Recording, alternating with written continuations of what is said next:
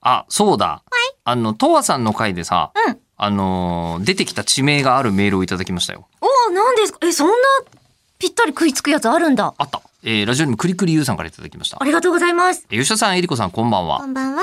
え実はイベントの日、えーあ、まあ、3月11日のことですね。そうですね。えー前々から計画していた旅行に出ていました。おお。おえー東京を出て、うん秋田、青森、岩手、宮城と、東北地方北部を3日で巡る旅でした。うんうん。えーたまたま家族の都合もあり、この週末しか行けなかったのですが、うん3月11日にうん岩手、うん。それも大船渡にいたのは、そういろいろと考えさせられるものがありました。うん、そうだえねー、吉田さんは最近お出かけがたくさんあったと思いますが、えりこさんはどこか行かれてますかというやああつ。ですよ。で、大船渡が、うんあの、その、プレミアムリスナー会で、ね、あの、こう聞かせて、とわさんが聞かせてくれた、はいえーそこの下水施設の更新のお話うんうん。でしたね。うん、ということでしたけど、こんなつながりができるんだ。そうなのよ。ああ、でも確かにそうだねと。そう言われてみて、なんて言うんだろう。これやっぱり我々からすると、うんベタなイメージしかこう、なんか持たない部分もあるじゃないですか。うんうんうんうんきっとこういう感じなんだろうなと、うんうんえー被災された方々被災地の方というのは、うんでもそこで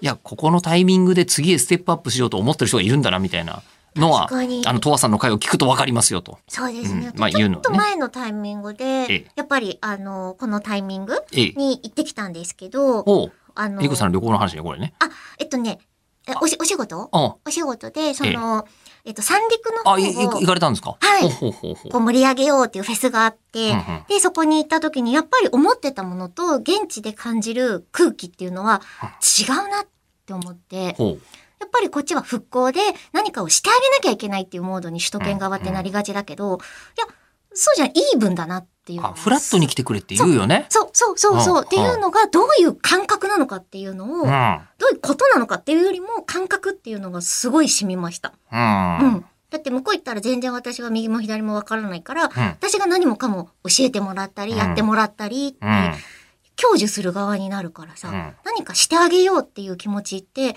あ、全然必要ないんだって思って。それよりはもうなんか本当にフラットにそう、そうおそこの海産物うまいねみたいに言って食べた方がいいっていう話をよく言うよね。うん。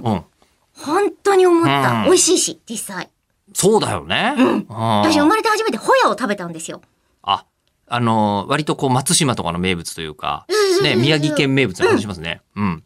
すごかった。あ、そ食べてるのに周りにある空気が全部海水になるってう。いう、へ不え。思議な力を持った食物でしたよ。よ食物食べ物あちなみに、えりこさんって、えっと、海水浴とかってしたことありますかの、半ある、うん、ないかも。イメージの海水ね、今。イメージの海水。したっけ